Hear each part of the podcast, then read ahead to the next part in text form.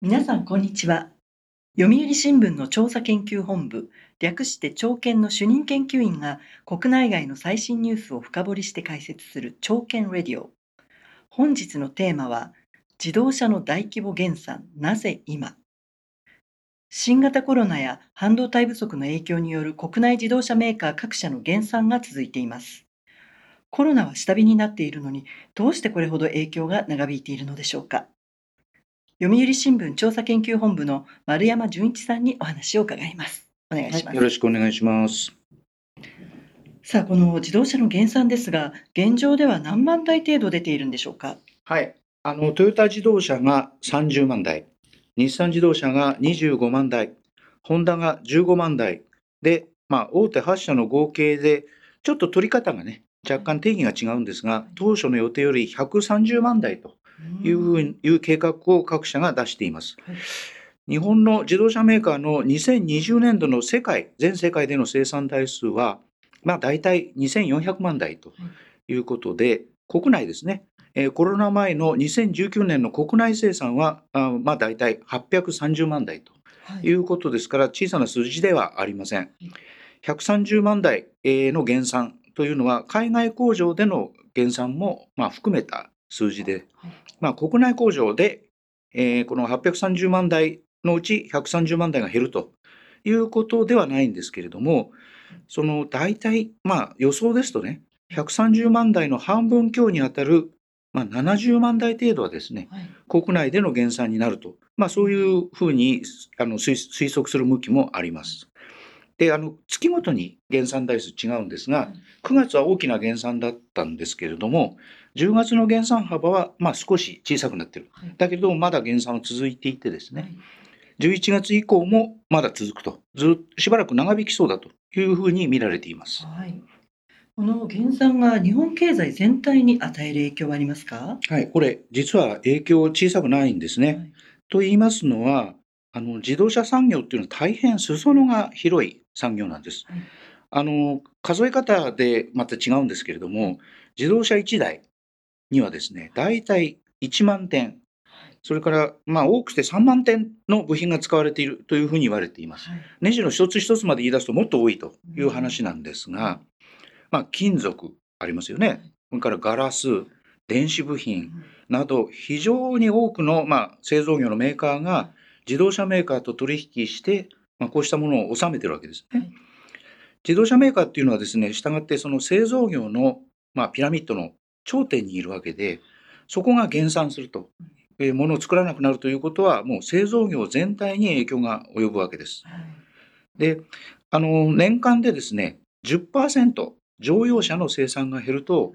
あの、日本の経済成長率は1%下がると言われています。で、コロナ前の年間生産台数の10%は、まあ、大体さっきの話から言うと83万台。そうすると今の減産規模がこのまま回復しないでずっと続くとですね、えー、日本の名目 GDP 国内総生産は530兆円ですからその1%およそ5兆円減るという計算になります。で影響はですねこれだけにはとどまらないんですね。あの国内では91万人があの自動車の製造に従事していまして、それから関連する部品メーカー、鉄鋼メーカー、化学メーカー、電子部品などのメーカーで働く人、これ合わせると43万人いるとい。うことです。はい。はい、生産が減ると販売する台数も減ってしまいますけれども、自動車ディーラー、販売店ですね、それから車検などの整備で働く人っていうのは、まあ、日本全国で103万人いると言われています。それからガソリンスタンド、レンタカー会社、こうしたところで働く人も加えると、日本で働く人の8%、540万人は、まあ、自動車関連の仕事についているということなんですが、あのこれも試算なんですけれども、10%減産することになると、まあ、この人たちのうち4万4千人が職を失うと、こういう試算もあるんですね。非常に大きな影響になりますね。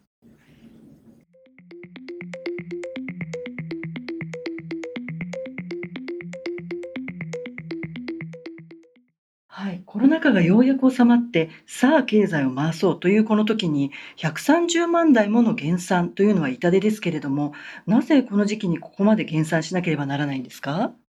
あの、主な理由3つあるんですね。はい、これ、いずれもコロナが関係しているということなんです。はい、1つ目は半導体不足。はい、まあ、車は安全性向上、それから燃費向上のために、もう今や様々な自動制御の装置がついていて、まあ、いわば走るコンピューターみたいなもんなんですね。あの、当然、半導体がないともう作れないですけれども、コロナ禍による巣ごもり需要が膨らんだため、半導体メーカーの方はゲームとかですね、家電向けの半導体作りを優先してきたのがあるんです。この結果、自動車用の半導体がもう慢性的に不足するようにもともとなってたわけですね。で今年の3月には半導体大手のルネサスエレクトロニクスの工場で火事がありまして、えー、不足に拍車がかかっていたと。で、もうこのルネサスの工場は復旧してですね、はい、もうすでに供給量は元に戻ってるんですが、半導体全体を見ると、まだ品不足が続いているということで、はい、完全に供給が需要に追いつくのは、来年の末ぐらいになるという見方もあります。この先、まだ1年も品不足が続くということでしょうか？そうですね。で、半導体以外の部品も足りなくなってるんですね。あの、減産、えー、大規模減産の第2の理由は、東南アジアで、えー、今年の、まあ、7月頃からデルタ株が蔓延しまして、あの、ワイヤーハーネス、自動車部品ですが、電線の束みたいなもんですが、はい、これを作るベトナムの工場が長期のロックダウンに追い込まれたということも理由なんです。はい、ベトナムはですね、コロナ対策非常に厳しくてですね、はい、感染者が出た工場の従業員は自宅から通ってはダメだと。うんあの従業員は全部工場に泊まり込まないと生産できませんと。したがって、まあ、これはできない話なので、工場を止めなければならなくなってるわけですね。で、先ほど話したように、1台の車にはまあ1万点以上の部品が使われてるんですが、その1万点のうち1つでもなければ、車は作れなくなってしまいます。で、ベトナムの感染拡大、これはまあ9月には下火になっているんですけれども、で、工場も操業を再開してきてるんですが、実はベトナムはですね、ワクチンを2度打ち終わった人、これまだ3割弱なんですね。えー、まだ、またまた感染が拡大するという恐れも十分ありますから、あの、まだコロナ対策を緩めにくいという状況があります。なるほど。そして3つ目の理由は何でしょうか？はい。物流の混乱です。はい、コロナの感染拡大が収まった先進国がまあ、一斉に経済を回し出しています。そのために自動車、それからスマホなどの部品の注文が一気に増えまして、それで東南アジアや中国からの輸出が急に増えたわけですね。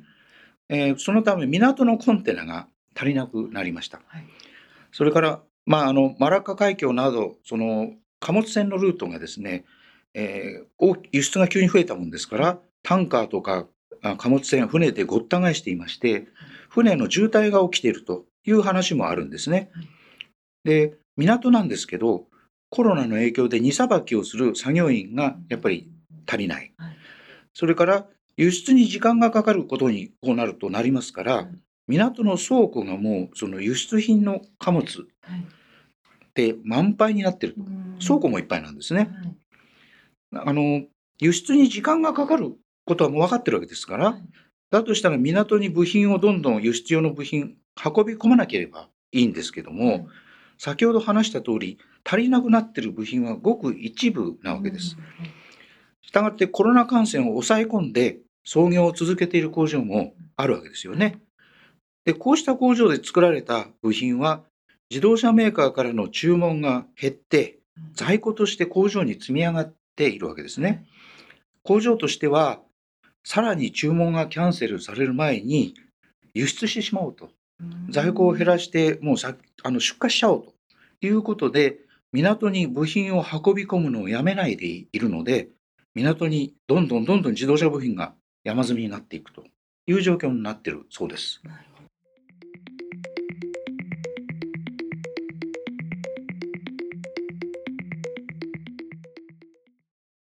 さて、この自動車の減産は、思わぬところにも影響を与えているようですけれども。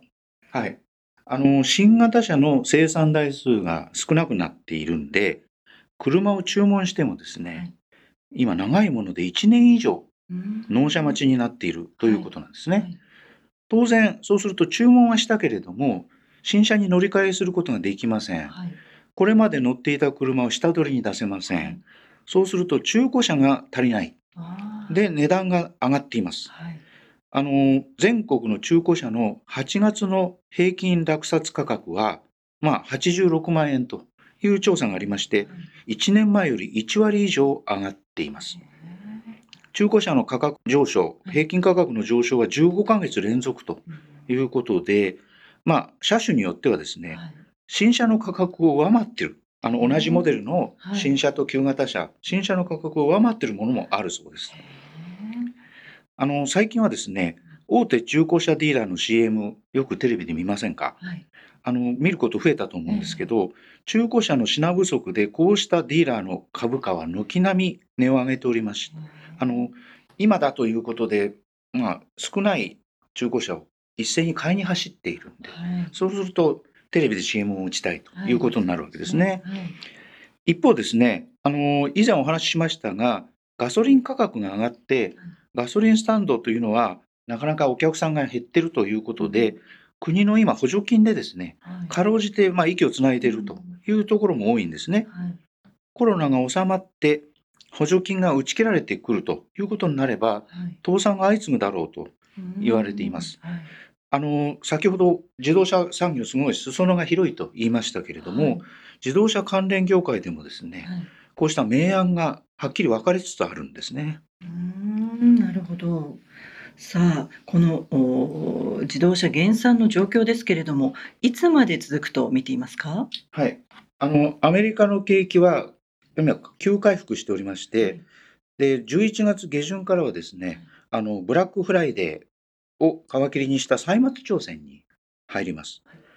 で、東南アジア、あの、先ほどコロナの影響からなかなか工場が稼働できていないということがあるんで、中国に生産拠点を動かそうかという動きもあったんですが、あの中国は一方電力不足という新しい問題が出てきていて、それもできない。つまり今の状況をなかなか変えられないのに、需要はまだ増えるよということが一つあります。それで自動車や半導体の、まあ、サプライチェーン、供給網ですね、この弱さというのは前から指摘されていて、よく大きな地震があったりすると自動車の生産が止まるということが言われていましたけれど、はい、今回、まあ、貨物船を増やしたりですね、はい、取引先を別のところに変えたり工場を新工場を作ろうとか、はい、そういうことをして、まあ、サプライチェーンを強化しようということをするとこれ莫大な資金と手間がかかりますよね。これ一過性じゃないかと。今はちょっと混乱してるけど、元に戻るんじゃないかと。今は我慢するしかないというふうに考えてるメーカーや企業も多くて、なかなかサプライチェーンを強化するのに投資するという動きにはまだつながっていません。したがって今の状況、いつまで続くか、少なくとも今年度いっぱいは続くんじゃないかと。はい、えー、結構長引きそうだと私は思います。日本経済への影響、えー、ちょっと心配です。はい、そうですね。丸山さん、ありがとうございました。はい、ありがとうございました。次回の朝券レディオもどうぞお楽しみに。